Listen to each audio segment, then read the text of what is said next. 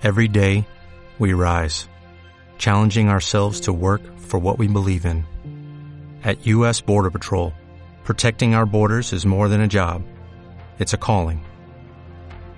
Agents answer the call, working together to keep our country and communities safe. If you're ready for a new mission, join U.S. Border Patrol and go beyond. Learn more at cbp.gov/careers.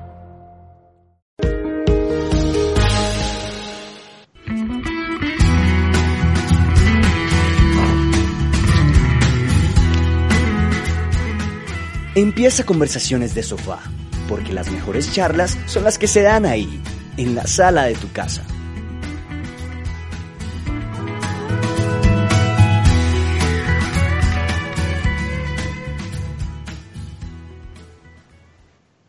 Hola, muy buenos días a todos y las sorpresas no se acaban en el sofá más parchado de la Universidad de La Sabana. Mi nombre es David Molina y me complace saludar a todos los escuchas y a las personas que se están conectando a este Facebook Live que estamos haciendo especialmente para este programa. Oigan, les cuento que llamamos 15 programas. Este es nuestro decimoquinto episodio de esta novena temporada que me alegra demasiado puesto que no habíamos tenido desde hacía mucho tiempo, tengo que confesarlo, tantos artistas congregados en una misma temporada. Definitivamente eso está buenísimo a las personas que se preguntan, oigan, yo quiero escuchar los capítulos que han sacado o a lo mejor estaban por ahí dando vueltas y se encontraron con las voces de los locutores de conversaciones de sofá o mi voz o la de el artista que teníamos invitado y dijeron, me gustaría tener toda la edición o escuchar toda la edición de ese programa. Pues sencillo, usted simplemente se va a unisabanamedios.com, se va a la sección que dice Unisabana Radio y allí puede encontrar los diferentes programas que tiene la emisora.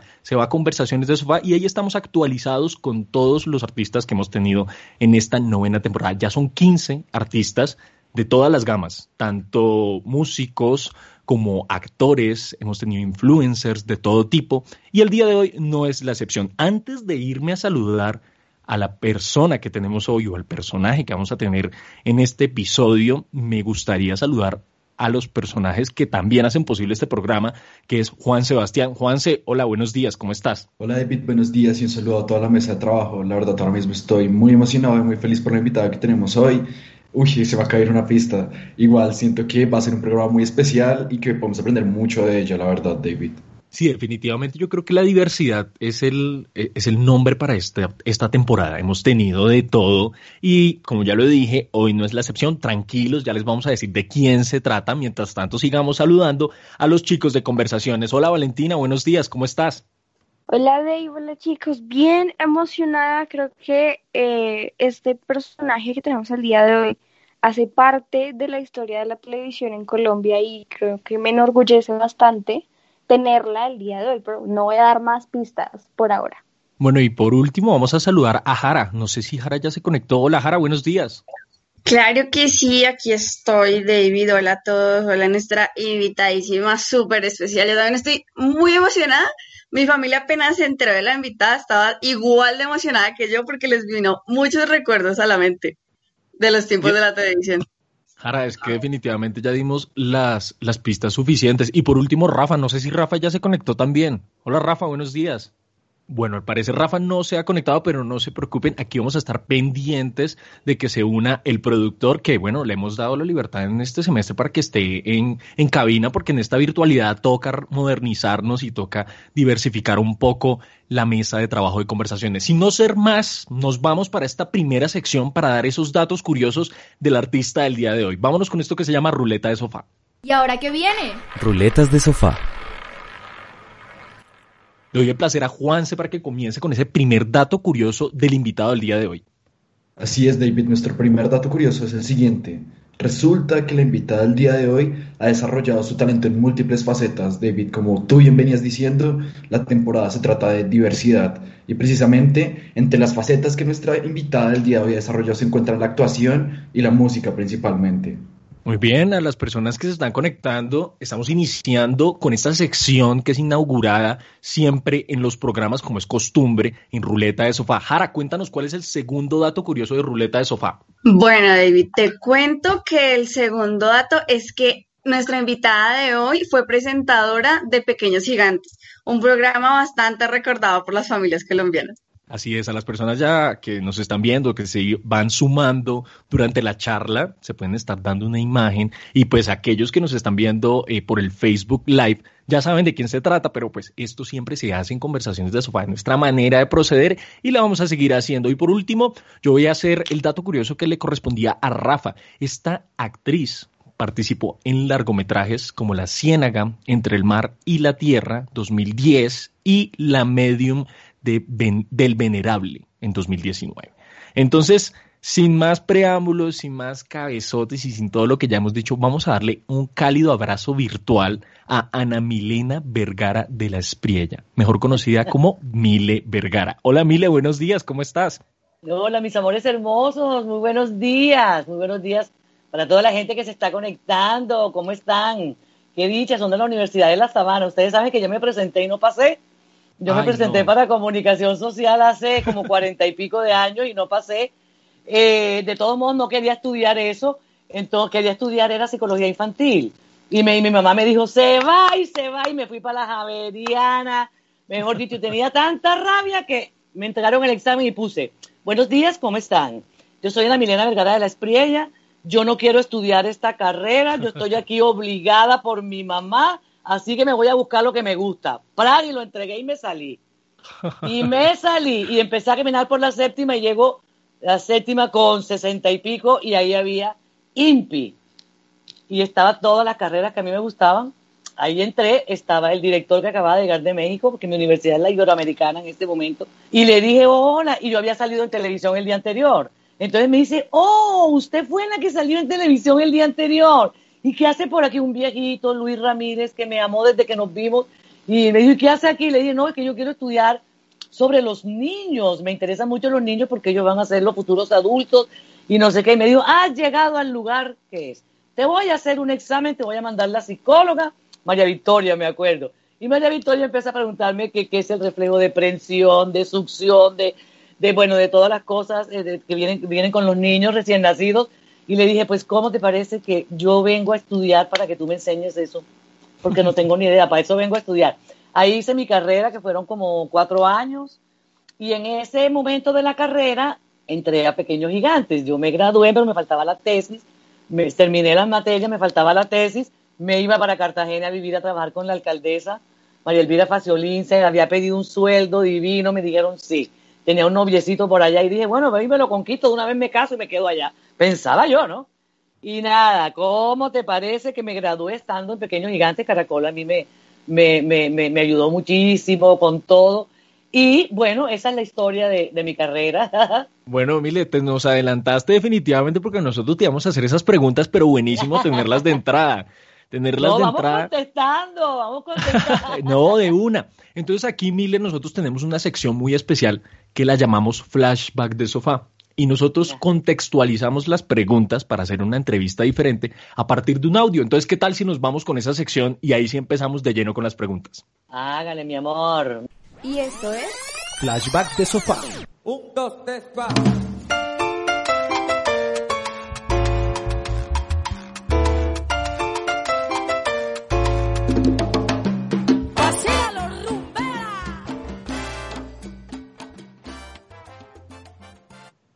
Bueno, esta es una super canción. Este es un cover, de hecho, de uno de los grandes de la música colombiana, del Joe, precisamente. Ana Milena Vergara de La Espriella, como ya lo dijimos, es oriunda de Barranquilla, la capital del Atlántico, pese a que eh, no se crió allí. Ella se crió en Cincelejo, se fue a los cinco días, según tengo entendido y según hice la averiguación pertinente, y a sus 15 se va para Bogotá que es esa etapa que ella muy rápidamente nos contó al comienzo de cómo llega a este programa y cómo se gradúa de una universidad después de que fue, de que no le gustara nuestra universidad. Tranquila, aquí no hay resentimientos. no, a mí sí me gustaba, inclusive el director era un gran amigo de mi papá, yo no me acuerdo cómo se llama. Eh, ustedes son de La Sabana. Sí, Ustedes son de la sabana. Bueno, yo me presenté cuando no pasé en la Javeriana, me fui para la sabana, que todavía estaba como en la cincuenta y pico, con las casas esas grandes. ahí fui y hablé con el amigo. mi papá me dijo, vete, que, que él es amigo mío. Y el tipo empezó a preguntarme una cantidad de vainas y yo me embolaté. Me dijo, vea, mire, vaya a estudiar lo de sus niños, siga cantando. Que usted ya es presentadora por, ya eso lo va, lo va a aprender en todo lo de la televisión. Y la verdad es que después estudié presentación en Arco en Arco. Yo me acuerdo cuando salió la, la, no sé si todavía está, la Universidad de Arco. Sí, esa, esa, sigue, esa sigue, si no estoy mal. Ah, ok, yo estudié presentación, hice inglés. Bueno, la verdad es que sí traté de hacer como un paquete, porque es, mejor, ¿no? Una persona que de todos modos es más fácil que cante, que actúe, que presente, por si acaso, uno no sabe. Entonces me volví, me volví como integral, sí. Mile, antes de, bueno, de irnos ya como a esa faceta profesional, a mí me gustaría ahondar un poco en tu infancia, pues eh, tengo entendido que tu papá, don Roque Vergara, tocaba el piano y prácticamente tú estabas empapada con la música, eh, este tema de ser artista desde muy chica. Entonces yo quiero que nos cuentes a nosotros, a los chicos de conversaciones y a las personas que nos están escuchando, cómo fue criarse en la costa, en Cincelejo, rodeada de música. Ay, mi amor, esto fue maravilloso. A ver, eh, yo nací, sí, sí, nací en Barranquilla del poco tiempo. Me vine para Cincelejo. Mis hermanos son cartageneros, somos cuatro, un hombre y tres mujeres, y la única que nació en Barranquilla fui yo. Porque mi papá, eh, mi papá estudió medicina, pero no se dedicó a la medicina porque le gustaba la música, le gustaba su rumbita, le gustaba cantar, tocar el piano. Y bueno, finalmente en una de esas idas, ajá, nací yo y ya me vine para Cincelejo. Cincelejo es una ciudad divina eh, es sabanera, es el mejor clima entre Cartagena, Montería, Barranquilla, es el de Cincelejo porque estamos en una sabana.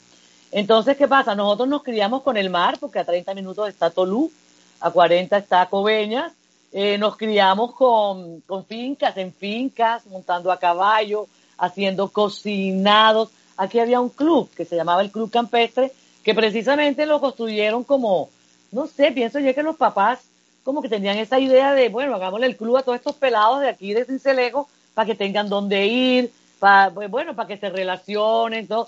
Y esa, esas fiestas de enero en el Club Campestre fueron maravillosas, vino la Villa Caracas, la Villa de la Villa Caracas, vino hasta el Puma a cantar. Esto fue una época dorada, una época absolutamente dorada cuando yo me fui para Bogotá, casi me muero, bueno, eso fue traumático.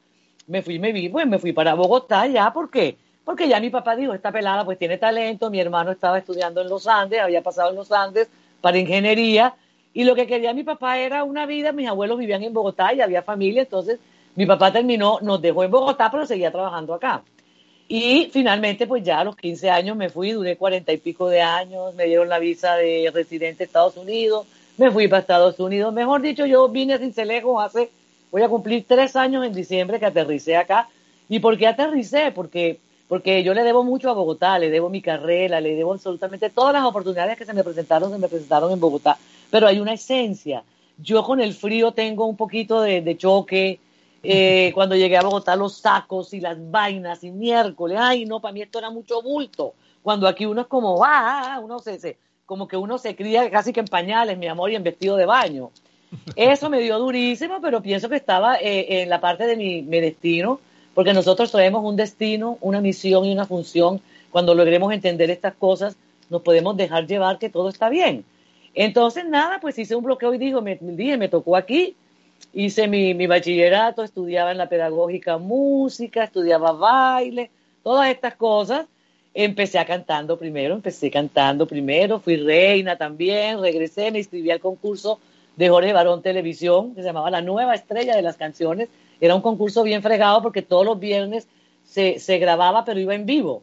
Y como Jorge Barón ha tenido eh, contactos con el mundo entero, pues en esa época traía a los artistas más famosos del mundo, sobre, todo los, sobre todo los españoles. Entonces, eh, él me consintió mucho, Jorge Barón me consintió cantidades. Yo le decía, no, yo quiero conocer a no sé quién, no, y me lo traía. Entonces fui como la nena consentida en el colegio, pues aburría, porque imagínate con ese frío a las seis de la mañana esperando ese bus, ay no, y además que aquí era como más difícil todo.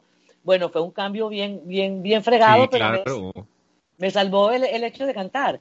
Me salvó el hecho de cantar. Además, yo, yo soy terrible. Si tú preguntas aquí quién fue Mile Vergara, yo hice las todas las maldades del universo, las hice yo.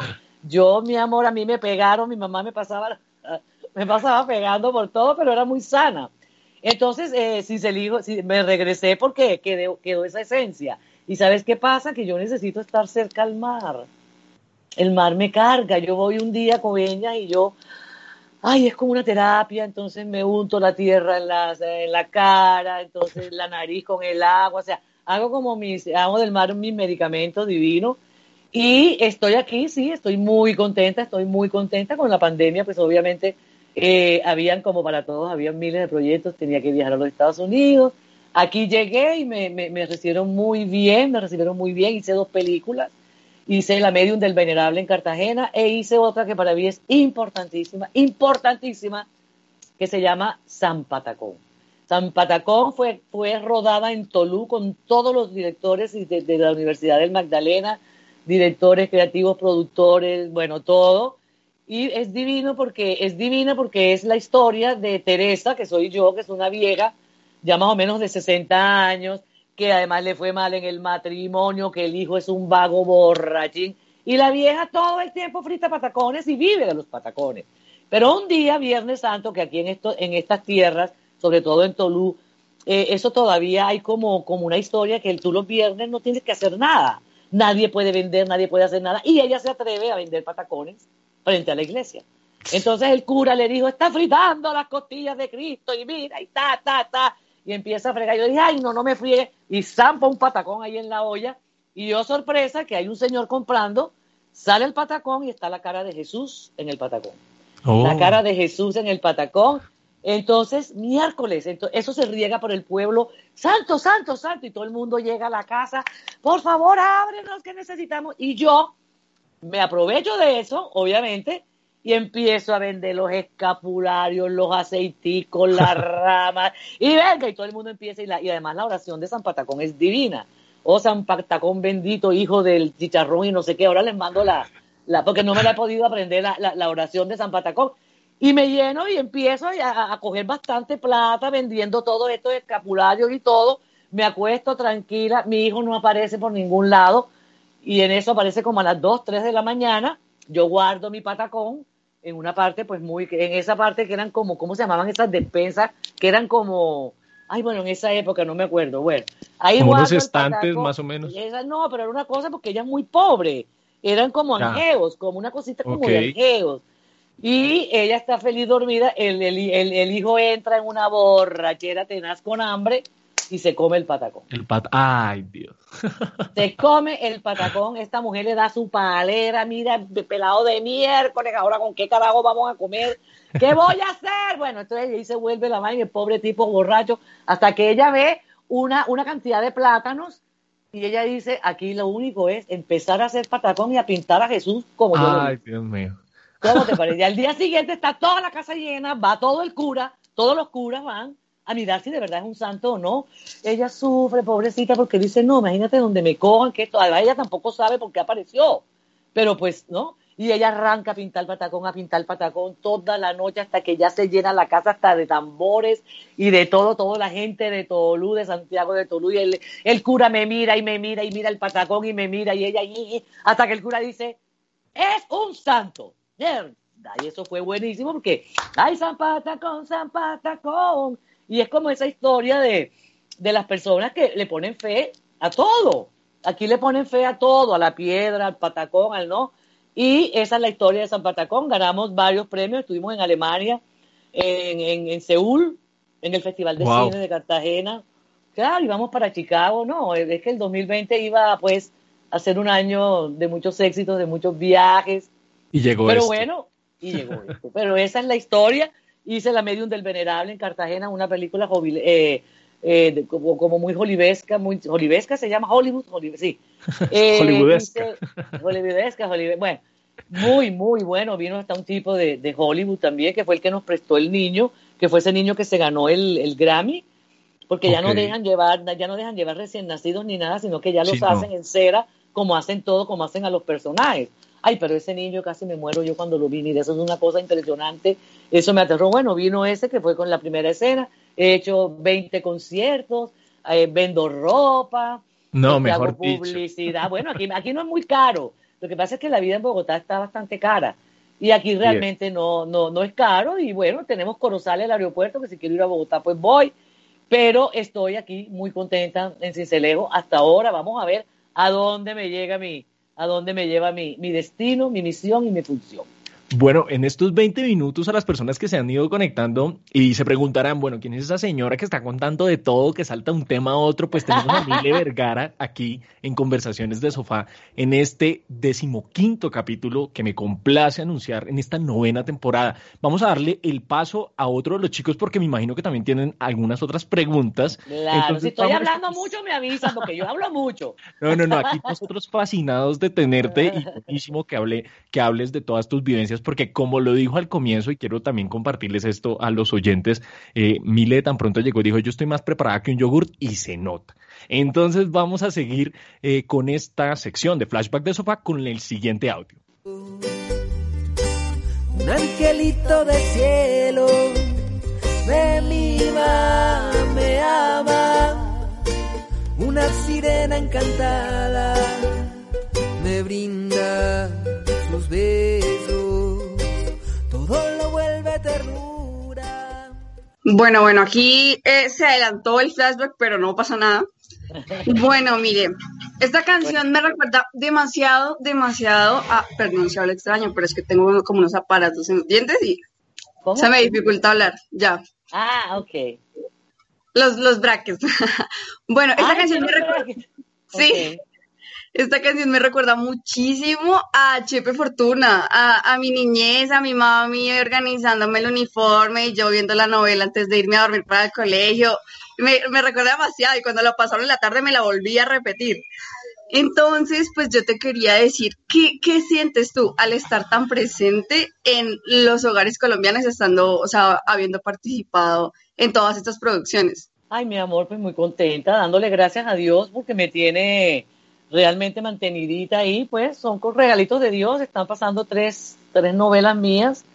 Eh, falta La Playita y Casa de Reinas y con eso coronamos, pero en este momento está Francisco el matemático, está Floricienta, está Chepe, bueno, Chepe la grabé hace 10 años, pero Chepe, eh, bueno, por cosas del destino y de Dios se disparó, se disparó después de 10 años, aquí está pegadísima, la están dando creo que los domingos también, eh, y bueno, me siento muy agradecida, mi amor, muy agradecida porque por lo general uno termina una novela y bueno, se pasó la novela y chao. Pero ahora yo creo que estamos viviendo como de todas esas, esas cosas viejas que además no, no, no es ni malo porque es una novela muy bien hecha, es una novela que tuvo mucho trabajo, éramos como 100 actores, muchos actores, imagínate tú los del tiburón, la casa, todos los universos que hubo. Este, este papel a mí, desde que me conoció el libretista, en una fiesta, me dijo, mira, te tengo un papel, por favor, no te vayas a comprometer esto, lo otro, ta, ta, ta, pero quiero que hagas como tú, tal cual, así como me estás hablando, así como, así tiene que ser Rosalía. Un poco más, eh, más emocional, como más de, de la mamá esa, de que la reina y que no friegues, cepillate los dientes, peínate, de esas mamás costeñas que quieren que uno esté como el Titanic, ¿no? Así, toda, toda, mejor dicho. Entonces, eh, no, fue maravilloso, fueron año y medio, año y medio que grabamos, como año y medio, dos años grabamos, viajamos, esto es una bendición, mi amor, porque imagínate tú haciendo lo que amas, te están pagando divino, estás yendo a Santa Marta, estás yendo a Girardot, estás yendo a Mariquita, o sea, estás conociendo, yo creo que si volvieran a hacer, volvería a coger el mundo del espectáculo, me encantaría, ah, porque a mí todo esto me encanta. Claro, sí, me imagino, me imagino toda esa sensación. Y lo que tú dices exactamente, hacer lo que amas y eh, pues, o sea, como que, que entre comillas no se te haya dado como estudiar otra carrera que te estaban obligando, te estaban diciendo como veaslo y que si pudieras seguir lo que te gustaba de tus sueños y ver que, que uno sí puede prosperar buscando los sueños. Pues claro, mi amor, porque mira, mi mamá, mi, a mi mamá le aterraba que yo estudiara educación preescolar. Ella le, ella le daba como que eso tan, tan, tan chiquito, tan, y dije, pues no. ¿Y cómo te parece que después de que me gradúo o me, me gradué en Pequeños Gigantes, estoy estudiando y me llaman? Entonces, mira, mira cómo Dios va poniendo todas las cosas en orden. Vas a estudiar educación preescolar porque te voy a dar un programa de niños. Necesito que toda esta información la pongas aquí. ¿Ves? Entonces, todo esto no, no fue casual. No fue casual que yo me saliera de la Javeriana para irme para otra universidad porque ya yo tenía un destino. Entonces empiezo pues con, ahí con pequeños gigantes y se me fue. ¿De qué era que estaba contestándote? Ah, bueno, sí, que, que, la carrera mía. A mí me encanta la psicología, me encanta la psicología holística, la de las emociones. Estoy estudiando ahora lo que es la conciencia del ser humano y cómo están funcionando las conciencias del planeta con este plan Demia, porque es un plan Demia. O sea, esto viene desde los tiempos de Babilonia, esto es una agenda, es una agenda donde nos vienen preparando, donde nos vienen adoctrinando desde hace muchos, muchos años y bueno, ya llegamos, esto en todas las religiones realmente está expresado, ¿no? Eh, entonces, pues nada, mi amor, feliz, ojalá, como te digo, ojalá salga la playita, aunque la están viendo en YouTube, ojalá salga Casa de Reina, no sé si la van a pasar ahora después de que se acabe Chepe, tenemos una sociedad de gestión, entonces ahí puede haber un dinerito, porque ha sido duro, o sea, yo he trabajado, mira, los trabajos de los musicales de antes se demoraban a veces dos y tres días, las loterías y todo esto, y bueno, estoy trabajando, yo pienso que mi primera presentación, la primera presentación que fue a los seis años, vestida de angelito negro, porque estaba cantando Pintor nacido en mi tierra, con el pincel extranjero, pintor que pintas el mundo, de seis años, y ese fue como el primer susto, la primera adrenalina, y mi papá babiado divino, y ya empecé como a ser la cantante de acá de Cincelejo, vino un festival que fue con la CBS, que es la EMI, y me gané ese festival a los 14 años, me lo gané, me lo gané a los 15 años, acabo de cumplir. Eh, y bueno, empecé mi carrera, como te digo, Jorge Barón, empecé a estudiar y ya me fui metiendo, me fui metiendo, no pensaba ser actriz, pero, pero David Steven, el ex esposo, el, el, el, el, esposo de María Cecilia Botero, empezó a meterle a los musicales actuación. Entonces mi primera actuación musical fue de La Mujer Maravilla. Creo tener esa foto, creo tener esa foto. Y ahí, ahí ya tú te vas dejando llevar, entonces llegó Pequeño Gigante, se acabó Pequeño Gigante, me fui para Barranquilla, seguí cantando. Alguna vez suspendí el canto por cuando me separé, yo cantaba mucho con mi ex esposo y, y me separé como que aparté el canto, me fui para Estados Unidos y llegué a Cincelejo y lo retomé. Y ahora otra vez el último concierto fue el 6 de febrero, entonces pues mi amor aquí esperando. Mile, buenísimo tener todas estas historias, me encanta que cada una de cada cosa que cuentas está impregnado como tu sello, definitivamente. Absolutamente, claro. Ese, absolutamente. ese, ese, sabor costeño, no, me fascina. Y aquí en Conversaciones de Sofá nos encanta escuchar esas historias precisamente. Entonces vámonos con el siguiente flashback de Sofá que está relacionado también con una faceta de tu vida. Vamos con ese audio.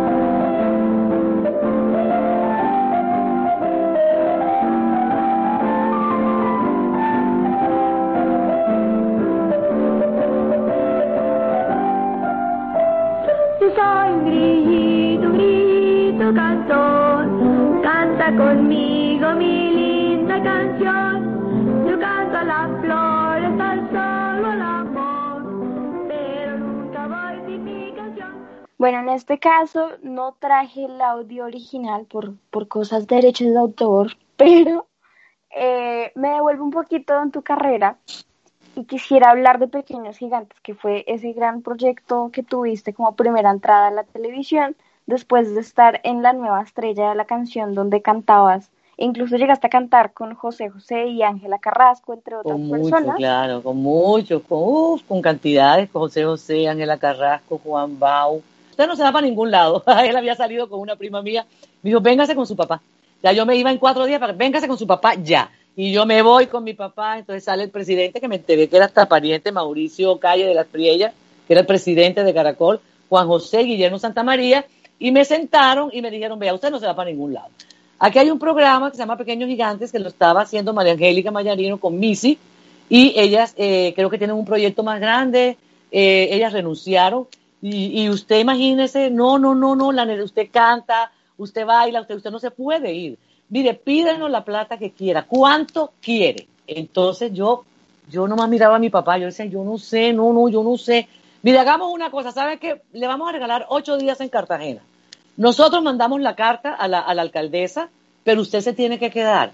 Por favor, grabe un programa y mire a ver cómo ve, cómo, cómo le va. Estaba Manuel Busquets, Tony Navia, que era la directora, eh, y creo que estaba aquí Luis Fernando Ardila y unos niños, y yo me acuerdo que mi primera grabación fue de la mujer genio, de esa mujer que se metía en la botella. Ay, mijo, pero yo empecé de un aburrimiento. Yo decía, no, esto no puede ser, yo qué hago aquí en este estudio frío en la 19, si yo puedo estar en Cartagena. Bueno, pues la cosa fue que yo había estudiado, de Janet Balman estudiaba en la misma universidad que yo estudiaba, y yo le dije a Tony, entonces Janet, ay no, yo quiero, yo quiero, mira, y Janet me parecía muy chistosa desde que yo la conocí. Janet desde que entró a la universidad se metió en el curso mío y ella iba para otra carrera y ahí nos hicimos amigas. Y bueno, yo le dije a Tony, ay no, Tony, ¿por qué no metemos a Janet? Ven, vamos, y la miras ella a seis mil, me acuerdo que el capítulo de Janet valía seis mil pesos y yo, y yo me ganaba el sueldo de, de, de, un ministro, imagínate tú. Entonces habíamos unos por contrato y otros por capítulo, entonces llega Janet que le puso también como una luz muy bacana y yo iba a cantar a Cartagena y estaba ya haciendo la última grabación cuando veo un tipo divino y digo, ¡ay! ¿Y este hombre tan divino quién es? Pues era Carlos Vives. Carlos acababa de llegar al estudio acababa de grabar David Copperfield, una novela chistosísima que yo me reía. Él así, y llega y digo, no lo puedo creer. Carlos Costeño, Manuel Costeño. No, mi amor, entonces, eh, Carlos, eh, Manuel, ay, no, hay que ayudar a Carlos, que no sé qué. Bueno, acaba de llegar a Bogotá también con su mamá. Y bueno, buscando trabajo y toda la vaina. Y bueno, Carlos muy bello, hermosísimo, bello, bello, bello, bello. Entonces Janet se iba a casar y cuando lo vio dijo, ese tipo está divino, ese es mío. Digo yo, no señor, ninguna, ni señora, usted se va a casar, así que olvídese. Pero yo no pude, o sea, medio abracé a Carlos, ya Carlos me conocía, obviamente Carlos es un año menor que yo. Carlos cumplió 59 y yo cumplí 60, sí, claro. Entonces nos hicimos amiguísimos en tres minutos, le dije, mira, me toca irme para Cartagena ya. Tenía que viajar a Cartagena, cantar, no sé qué. Cuando regreso, eh, eh, bueno, nos reunimos y, con Carlos y bien, nos dimos cuenta que era una persona súper creativa, Mira, hicimos, ya entró Fernando Garavito como director musical porque yo nomás quería trabajar con él, me lo aceptaron. Eh, y bueno, yo empecé como a hacer todo lo que a mí me como lo que yo quería, pero pues no, sin, sin ínfula ni sin nada, o sea, lo que quería era un programa chévere, ¿no? Y empezamos a hacer un grupo, mira, llegó Carlos y además hizo su primer, su primer papel era de Tarzán. Y Carlos era flaquito, flaquititico. Y yo era un poco más robusta, mi amor. Entonces él llegaba a la selva y entonces se encontraba conmigo y entonces ahí había... ¿Y tú eras Jane? yo no sé, no, yo era Mile. Eso se lo escribieron fue a Carlos. Yo era la de Pequeño Gigante, pero, ah, pero, pero era como un cuento porque habían varias cosas. Los viernes, por ejemplo, Vives con Amor, que era el musical de Carlos. Los miércoles era Miles una nota, era mi musical. O sea, esto fue el éxito más berraco. El primer papel de Carlos me cargó y nos caímos. ¡Qué desastre! Dios mío, bueno, pasamos, llegó Fernando Garavito. Yo no sé, eso fue una cosa también predestinada porque eh, Fernando Garavito es íntimo amigo de Carlos, el esposo de Janet Sami, el ex esposo, perdón. No, mira, formamos el parche y ya yo empecé como a animarme. Entonces, ¿ya qué pasaba? Que ya había tanta creatividad en todos nosotros que había momentos en que, miércoles, ¿qué vamos a hacer? y se nos acababa el tiempo, miércoles, no, nos quedan 10 minutos, tenemos que hacer algo, entonces nos reuníamos, ¿qué hacemos? Cantemos, hagamos algo, y cantábamos, o sea, todo lo que se nos ocurría, Carlos un tipo, y Fernando Garavito, y el Chato, la Torre, no, ahí había gente demasiado, demasiado creativa e inteligente, y logramos hacer de pequeños gigantes durante unos tres años, eh, eso, eso duró más, pero yo creo que yo me fui como a los 3 o 4 años, 83, 82, 87, así como a los 5 años. Cuando quedé embarazada, mira, hicimos el parche más divino que ustedes se puedan imaginar. Lástima que ustedes no habían, no hubieran, no, no, estaban, no estaban aquí en la tierra, pues no, habían nacido. Pero viajamos por todos lados, pasamos delicioso.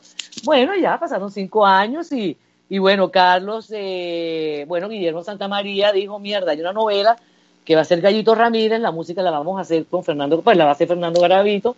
¿Qué hacemos? Nos va a tocar sacar a Carlos de Pequeños Gigantes, porque este tipo es una, o sea, este tipo tiene el sello, tiene el sello. Entonces nos sacaron a Carlos de Pequeños Gigantes.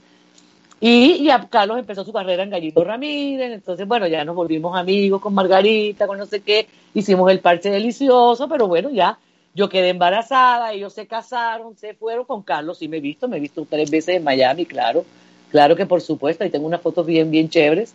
Y así se formó Pequeños Gigantes, entre música, actuación, entre locuras, entre creativos, porque éramos creativos. Janet, imagínate, es una, Janet es una, es también como, también como que somos como picados, como que todo el mundo estaba ahí en, en a ver, ¿qué vamos a hacer? ¿Qué vamos a hacer? Como muy pilos, ¿no? Entonces logramos hacer y por eso nos ganamos todos los premios Pero bueno, como todo lo bueno se acaba, porque tú sabes que no sé por qué a veces teniendo un programa tan exitoso, Caracol obviamente, ¿sabes qué pasó? Que Caracol cambió de directiva.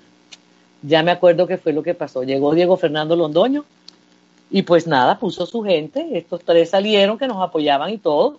Puso su gente, puso su gente y eh, pequeños, a mí me, me, me pasaron una carta y, y, bueno, tuve un problema gravísimo con, con, Caracol, hice una demanda que me la gané. Eh, no a Caracol, porque pues a Caracol no, pero, pero pues no, porque pues imagínate, cinco años de embarazada y todo el cuento. Qué pesar, qué pesar que estuviera terminado, fue como un poco traumático, aunque bueno, sí, logramos después reunirnos un poco y todo, pero no terminó como de pronto debía terminar, como haciendo de esto como Sábado Felices que lleva, imagínate, si yo también estuve en Sábado Felices. Imagínate que yo empecé, a mí Alfonso Lizaraza me llevaba a todos lados, es que yo empecé con la televisión en blanco y negro, mis amores, que era divino y en directo, y las propagandas eran en directo, entonces, por ejemplo, había una vajilla, y tú ibas a poner la, la vajilla con él, no sé qué, y en ese momento, ¡plá! se cae la vajilla, y tú en directo y en vivo, entonces, ¿qué le tocaba hacer a la, a, al presentador? Inventarse. El tipo dijo, ¿vieron? Esto no es una vajilla con él. Entonces tu creatividad, hice, hice, eh, hicimos muchas cosas en vivo. Eso es una delicia. A mí el en vivo me encanta y me fascina. El grabado también me parece chévere, pero esto es un mundo mágico que, mágico, totalmente mágico, porque es que además actuar es prestarle tu cuerpo y tus emociones a, no sé, como a un personaje, ¿no? Eh, todo tiene una profundidad súper chévere, súper chévere. Entonces este mundo me encanta, me encanta, yo espero que morir pues de, de todos modos como trabajando en esto, como me encanta el público, me encanta el modelaje, eh, no sé, me encanta, me encanta todo esto del espectáculo, me encanta. Hecha para esto, definitivamente. Bueno, muy, muy, muy bacano entender esas historias y también esa transición de cómo se ha transformado el mundo del entretenimiento aquí en Colombia y de viva hoy amanecí deprimida, hoy estoy deprimida, hoy estoy, hoy estoy mal, porque es que Sí, hay momentos. Eh, yo tengo un canal de YouTube, tengo, bueno, empecé un canal de YouTube eh, que se llama Mini Vergara Oficial. Y, pues eh, eh, uno de los temas que traté fue el tema de la garantía. No hay nada garantizado en la vida. Yo sabía, eh, más o menos en, en, diciembre, yo sabía que algo se venía, que algo se venía porque yo investigo muchísimo, ¿no? Y ahora estoy investigando que el presidente de los Estados Unidos. O sea, hay una élite oscura y, y bueno, eso hay mil cosas profundas y tenaces que, que, no, que son bastante fuertes para el planeta, porque digo yo, como digo yo, hasta el diablo está asustado, porque bueno, esto en todas las religiones, como te digo, está escrito. Entonces, hoy se amanecí porque imagínate que te quiten la libertad de abrazar, de besar mi vida, mi amor. Yo que soy tan cariñosa, la, la, la, e, e, esta oportunidad de poderle cantar a cien mil personas, a 50, a 20 mil, no sé, y poder bajarte del escenario, que todo el mundo te abrace y te dé esa energía, eso me tiene, te digo que estoy como muy, muy tristona hoy. Hoy sí estoy muy tristona porque creo que esto se va a alargar. Creo que esto ya Europa, ya Europa, pues ya los vuelos lo cerraron. No sé, este plan pandemia es, eso tienen que meter el nuevo orden mundial. Esto pasa cada muchos años, ¿no? Cada muchos años, eh, tengo entendido, pero esta vez está más fuerte, muy fuerte, muy fuerte. Y aparte de eso, eh, eh, los seres humanos eh, estamos confundidos eh, yo, yo averiguo, averiguo y averiguo y averiguo como para saber porque cuando sabes estás como ahí como que bueno, tienes alguna información, pero la gente que está actuando, que no sabe ni para dónde coger, que cómo hacer la plata, que hago, aquí nos estamos reinventando, pero esto que Dios está haciendo es algo majestuoso porque está despertando conciencias, está despertando y abriendo conciencias. Las religiones son otra cosa que, que también pues creo que se van a caer porque como dice mi maestro, Dios soy yo, yo soy Dios. Todo está, la conciencia la estoy trabajando muchísimo, pero hoy se amanecí triste, muy triste, hoy sí estoy que digo, mierda, ¿qué va a pasar? Bueno, aquí está también, yo vivo en una casa finca divina, bueno, divina el, el, los alrededores porque la casa es una finca. Y, y, tengo aquí, aquí al frente, ay caramba, y aquí al frente tengo, tengo pues paisaje divino y todo, y bueno, me, me, me parece una excelente idea venirme para acá. Y bueno, vamos a ver, vamos a ver qué pasa, vamos a ver qué pasa, un poco más barato y todo, pero no, me hacen falta mis viajes, me hacen falta, o sea, miércoles, la, la, tengo la visa de residente, entonces yo no sé qué va a pasar con eso, eso costó, eso costó plato, mi, mi hijo se alcanzó a ser ciudadano, yo no me alcancé a ser ciudadano porque supuestamente iba a hacerlo este año, pero bueno, ellos tendrán sus cosas, entonces estoy muy triste, muy triste, pero digamos, como hay, hay días oscuros, ¿no? Hay días oscuros y otros días en que no, por lo general, por lo general estoy como muy con mi mente diciendo, tú sabes Dios cómo hacen las cosas, no importa, eh, en el momento exacto llegan las cosas y bueno, nada. Así pues, es, Mile.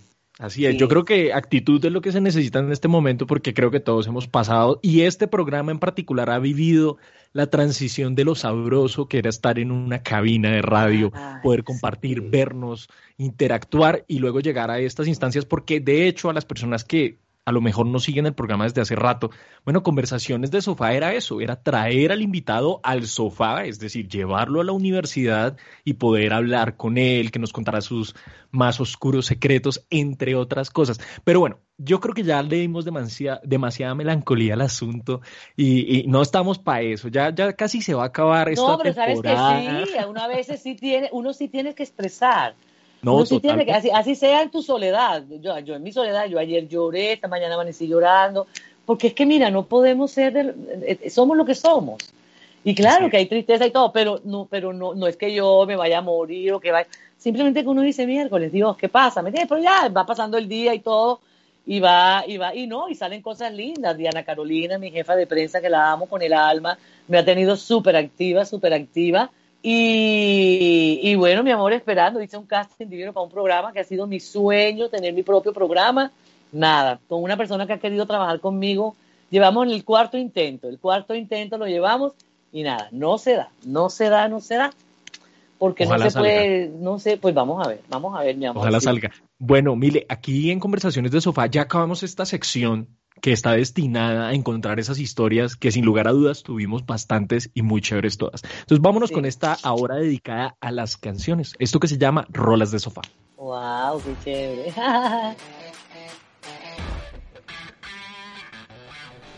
¿Y pa' la tusa? Y para la rumba, Uf, ya sé. rolas de sofá. Bueno, a Juanse que ha estado tan calladito en esta sesión, en este capítulo. Adelante, Juanse, comienza con esta sección. Bueno, Emilia, sin duda nos has hablado mucho de todo este tema de el destino y de la misión y la función que tú crees que cada persona tiene en el mundo. Entonces, quiero que ahora nos comentes un poco, o que nos digas más bien, cuál es esa canción o alguna canción que tú escuches y tú digas, no, esta canción me recuerda la misión que yo creo que tengo en este mundo. O, o si realmente eso, cuál canción tú escuchas y tú dices, no, yo me siento identificada totalmente en esta canción por esto y esto y esto, por lo que hago, no sé, Emilia, cuéntanos un poco. Incluso puede ser una de tus canciones. En este momento una de las canciones, bueno, que siempre he amado, pero que me, la, la perdí de todos modos, nunca la perdí, es la de Cincelejo, es la ciudad floreciente de sabana, para pa pa pa, para para pa pa. Y el que a Cincelejo va, de volver le quedan ganas, cuando el divino creador fabricó la especie humana puso en las cincelejanas todo el fuego del amor. Cincelejana, cincelejana, tú eres la reina de la mañana. Cincelejana, cincelejana, tú eres la reina de la sabana. Creo que, que me devolví a Cincelejo. ¡Bravo! Parte- Bravo. parte- Aplausos parte de virtuales. Espero que todos en casa estén aplaudiendo, por favor. Sí, no, sí. Pero hay muchas canciones, hay mu mi amor, yo yo, yo hice un programa bandas sonoras, si, si lo, lo escuchan ustedes bandas sonoras, la banda de Caracol, que era Tu vida en 20 canciones. Entonces fue también fue muy emotivo. Entonces esta cincelejana es como Dios me trajiste aquí. Pero pues me encanta el romanticismo, me encanta eh, toda la parte de amor. Bueno, aunque eso también se está acabando. Ahí todavía veo películas de esas del rey, de príncipes y no sé qué. Todo eso no lo desbarataron, Dios mío. Pero sí hay muchas que me encanta Mojito Laila de si pudiera echar atrás todo aquello que me di. Ta, ta, ta. Me fascina Amnesia de Mojito Light. Soy súper bolerista a morir porque me crié con los boleros antiguos que mi papá cantaba. ¿Ves? Y la música de ahora, bueno, eh, sí, los ritmos son chéveres. Es otra cosa, ¿no? Es otra cosa. Es otra cosa que uno no debe ni criticar. Diferente, diferente. Es diferente, pero sí las letras sí también están como muy, muy malucas a veces, porque las letras forman parte de tu adoctrinación. Entonces, si tú le pones a un niño perrea, perrea a un niño de cinco años, pues va a perrear porque tenemos una conciencia y todo eso va entrando. O si le dices que yo no puedo, es que nos adoctrinaron y esas canciones, que yo no puedo vivir sin ti. Eso es mentira. Todo eso es una adoctrinación y un engaño. Pero nada, tenemos que seguir y este, este baile es así. Y hay que seguir bailándolo, mi amor. Sentarse de vez en cuando y volver a bailar. Pero las canciones sí, claro, obviamente. Tengo canciones bellísimas que han marcado mi vida, claro que sí. Bueno, mire, yo quería preguntarte sobre tus proyectos eh, musicales. Pudiste ser parte, bueno, de Pequeños Gigantes y de Floricienta también, que fue un proyecto muy exitoso aquí en Colombia y que yo creo que marcó la infancia de más de uno. Yo quisiera preguntarte cuál fue tu proyecto en el que hayas podido prestar tu voz para la televisión que te haya gustado más ¿Y qué canción te trae más recuerdos? Bueno, he prestado para varias. En las Juanas también, en las Juanas, en las Juanas yo cantaba, vamos a ponerle amor. Algo de, ponerle amor. Lo que pasa es que, mira, mi amor, son 47, 48 años de carrera y te juro que hay cosas que a mí se me olvidan. Si yo no veo las fotos, porque además voté muchas cosas, pero las Juanas, Calixto era un hombre lindo que andaba por la sabana, las Juanas. La de Chepe, fíjate que hablando con el escritor me dijo, ay, mire, yo ¿Cómo es posible que yo no te haya puesto a cantar? Es que el director, el, el, el, el escritor, también, como esto fue también que se fue reuniendo toda la gente para la... Se le pasó y me dice, no puedo creerlo. Y yo, claro, porque muy poca gente sabe que yo empecé cantando, no todos saben que yo empecé cantando, porque mis primeros ocho años, nueve años fueron haciendo giras y de todo por todos lados, con Ardila Lule, bueno, yo era la chiquita, yo era la, chiquita consentida. Eh, canciones, muchas, mi amor, muchas, muchas. Eh, Sábado Felices también, ya llegó. La hora con más música, la de Jimmy Salcedo, hola amigos, bien, es que es mucho, pero yo tengo un recuerdo musical de muchos años. Eh, en Floricienta no, no hacía parte de la banda de ellos, no, porque Titina era como la que cuidaba Floricienta, la verdad. Pero en todo lo que las Juanas, en todo, bueno, sí, en las Juanas vamos a ponerle amor. Esa fue muy chévere, ojalá pasaran las Juanas otra vez. Pero todas las canciones, mamá, yo tengo canciones, imagínate si yo me pongo a enumerarte las canciones que conozco desde que tengo cinco años, son muchas y a veces no me acuerdo. O sea, de pronto me toca buscar y si yo cantaba esta, cómo es la letra, yo cantaba esta, cómo es la letra, pero había muchas. Y en este momento es lo que te digo, es diferente, pero hay unos ritmos bien sabrosos, ese de, de, Baluna y el pelado, y ¿cómo es que se llama? El marido tan divino, el culicagao, hombre, que yo conocí chiquito.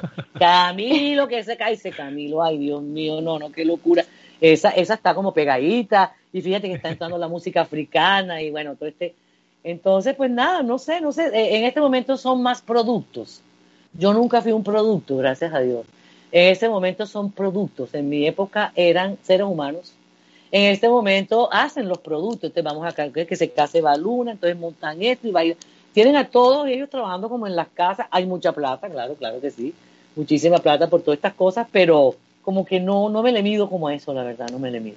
No me, encanta que hayas dicho eso, eh, Mile, porque sí, yo creo que los artistas hoy en día venden su alma a lo que sea, a disqueras, a productos y entonces tienen a su manager mi amor, y tienen a su manager y les dicen, eh, oye, a ti te quedaría espectacular, por poner un ejemplo, nada parecido a la realidad, aquí pensando, digamos, tú que tienes tanta influencia en el mundo de YouTube, sería genial que les dijeras a los chiquitos cómo hacer experimentos en Nagio Kids. Me imagino yo una cosa así. Sí, mi amor, es una élite oscura, es una élite oscura que viene funcionando desde la época de Babilonia y obviamente como es una agenda, tiene las cosas se, se dicen, dicen, porque yo, yo lo que digo lo siento y lo verifico, pero pues no tienen que pensar como yo ni mucho menos, simplemente abrir conciencias que eh, el asesinato de Kennedy realmente paró un poco, 12 años atrás, todo esto que está pasando, todo esto que está pasando. O sea, esto, esto va a ser, esto va a ser otro cuento. O sea, sí hay fuerzas oscuras, sí hay artistas que le han entregado el alma a, ese se llama eh, Bajomet, que es el dios, ¿no? Que es el, el andrógeno, que, y ellos por plata, por dinero y por todo esto, pues lo hacen. Lo que pasa es que hay, hay Illuminatis, hay MK Ultra, hay satanismo, hay luciferianí, hay luciferianí, luciferinos, pero se dicen luciferianos. Eh, y, y, hay gente y sufren mucho. Mira, Lady Gaga, Lady Gaga está hecha una miércoles.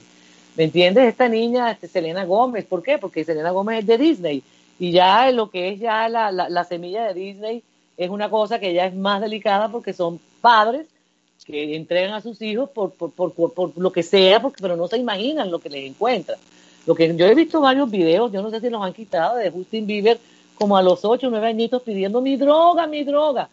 Ese también fue hecho y es un MK Ultra, o sea, MK Ultra es eh, eh, control mental, ¿no? Eh, bueno, dicen que, bueno, Maluma ya no es MK Ultra ni nada, sino luciferiano. Sí, él es, él es, él le gusta ese, sí, le gusta ese Dios, ese es su Dios, ese es su Dios. Eh, Miley Cruz, Miley, ¿cómo se llama esta niña? Hannah Montana, mierda, qué locura, Miley es una Cyrus. locura. Toda esa gente está en eso y eso a la hora del té tiene un final horroroso, porque además ya la verdad va a venir. La realeza ya se va a acabar. Es que la realeza, la realeza es, lo real es lo de ellos y lo de nosotros es nada. O sea, todo, todo, ¿y por qué? Porque somos la granja humana. Porque nos pusieron a creernos una cantidad de cosas y no a seguir nuestro corazón, nuestra intuición, el tercer ojo y todo esto nos lo cerraron con la alimentación. Porque acuérdate que pues cuando empezó el mundo era, pues como decía por ahí una, una persona, es que Adán y Eva eran vegetarianos. Seguramente. Todo esto, todo esto es una agenda, como también sabemos que Dios tiene todo en control y que esto se, tiene que acabar, porque en esto, y el presidente este que acaban de elegir es tenaz, es tenaz porque imagínate que yo investigo mucho hace muchos años, muchos años, y alguna vez vi un documental donde decían que, que a los, esos señores les gustaban los niños y que los mismos papás los vendían a la élite. Y pasan un video donde hay un señor manoseando los peladitos, ay, no sé qué, y era este señor, man. Mire, yo vi eso y yo dije, pero ¿quién es este señor? No sabía que era este señor. Lo acabo porque ya lo están investigando. Entonces, no se sabe, o sea, pueden pasar muchas cosas. ¿Qué tenemos que hacer? Nada, nada, mi amor. No podemos hacer nada. Trabajar, vivir el día, el ahora, el momento, porque quién sabe qué podrá pasar. Hay muchas cosas y muchas verdades que van a salir a la luz y estas verdades son bastante fuertes porque los seres humanos nos acostumbramos a, a tener ídolos. Sí, a te, ay, Obama, ay, ay. Y esta cosa tan horrorosa donde hasta pierden su identidad por ir a un concierto, por un ídolo, eh, a los políticos, como si los políticos fueran a, llevarle el mercado a la casa o a decirle, ve, amiguita, le hace falta pagar la luz, venga, yo se la doy. O sea, es una cosa y una flojera de poner tu vida en los demás y no tratar de despertar tú. ¿Me entiendes? Y a veces nos toca, porque ¿qué hacemos? ¿Qué? Hay que guardarse. ¿Qué Así hacemos? es, Mile. Hay Mile, que guardarse. vamos a llegar al final de este programa con una sección que me gustaría que la cerrara Jara. Eso se llama el alma del artista. Vamos con eso. El alma del artista. Bueno, Pollito, Pollito, te tocó cerrar el programa el día de hoy. Adelante. Claro que sí, ya, ya estoy un poquito acostumbrada a que el pollito se ponga sentimental al final del programa. Bueno, Emily, no te hemos dicho este dato, pero a mí me dicen el pollito del sofá porque soy la que está en, en segundo semestre y todos están en semestres más avanzados, soy la muy chiquita y la Ay, la menor. pitufita, la pitufita. Sí, sí, sí. Bueno, Mile, en esta sección, en la sección del alma del artista, nosotros nos gusta como eh, hacer preguntas un poco más profundas, eh, la cual pues podamos ver algo de tu vida que te pudo hacer reflexionar de una forma un poco más profunda, más o menos pues, como en el mood en el que estábamos viniendo ya ahorita al final de la entrevista. Y yo quiero saber cuál fue ese punto o cuál fue ese proyecto en el cual de pronto te hizo decir como yo no quiero, no sirvo o no, no puedo seguir con esto o la presión de algo cuando estabas haciendo algún proyecto o todo te ha salido muy bien. No, claro, uno cuando está en un proyecto está de vacaciones, mi amor, sea el cansancio que sea, sea el cansancio que sea, tú estás en un paseo. Que uno antes de firmar, uno dice, vea, van a haber jornadas de grabación de 18 horas, de 12 horas, de a veces en Chepe Fortuna, por ejemplo, cuando grababa de noche, nos alistaban de 3 de la tarde, teníamos que estar listas a las 3 y grabábamos hasta las 7 de la mañana. Pero no, no, no, todo ha sido una, uy, no, delicioso, a mí me encanta grabar. A veces uno dice, ay, no, no, ya me quiero ir para mi casa, ay, ya no quiero ni siquiera que me paguen porque llega un momento en que ya está rendida y que tienes que esperar jornadas, dos, tres de la mañana para grabar una escena que de pronto no, no se grabó porque se dañó, porque eso es lo único a lo que tú te arriesgas, ¿no? A un cansancio y a unas dormidas, pocas dormidas, pero, pero no, de todos modos tienes un día libre y no, no, no, no, no, delicioso todo, me parece de ataque. Bueno, yo creo que mm, durante toda tu etapa en el mundo del espectáculo aquí en Colombia, Mile, definitivamente había una retribución por todo lado. Lo que tú nos decías, ese asunto de estar con las personas, sentir al público, eh, sentir ese afecto, no tiene comparación. Entonces aquí en Conversaciones de Sofá te agradecemos profundamente porque nos compartiste, nos abriste tu corazón para poder compartir, bueno, esto a todas las personas, para que se hagan una idea de quién es esta mujer que estamos entrevistando y todo el recorrido que ha tenido. Muchísimas gracias, Mile, por hacer parte de este programa. Tan lindo, mis amores, tan divino. Muchas gracias a ustedes. El consejito que les doy es que no vayan a hacer algo que vaya contra su integridad así estén pasando hambre.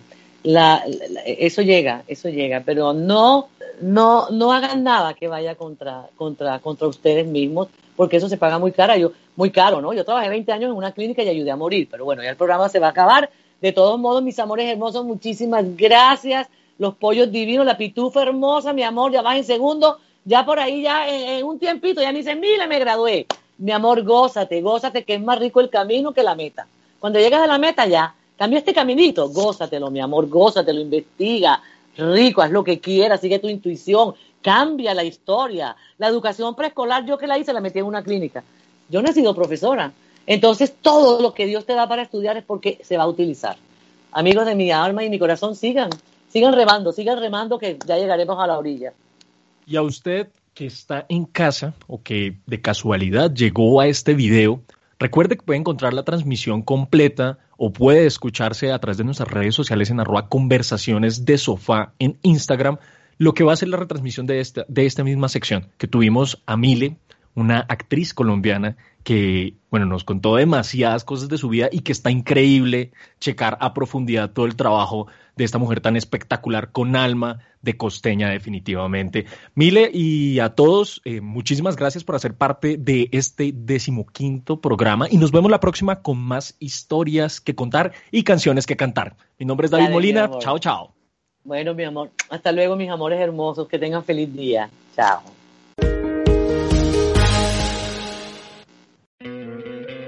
¿No te encantaría tener 100 dólares extra en tu bolsillo? Haz que un experto bilingüe de TurboTax declare tus impuestos para el 31 de marzo y obtén 100 dólares de vuelta al instante. Porque no importa cuáles hayan sido tus logros del año pasado, TurboTax hace que cuenten. Obtén 100 dólares de vuelta y tus impuestos con 100% de precisión. Solo con Intuit TurboTax.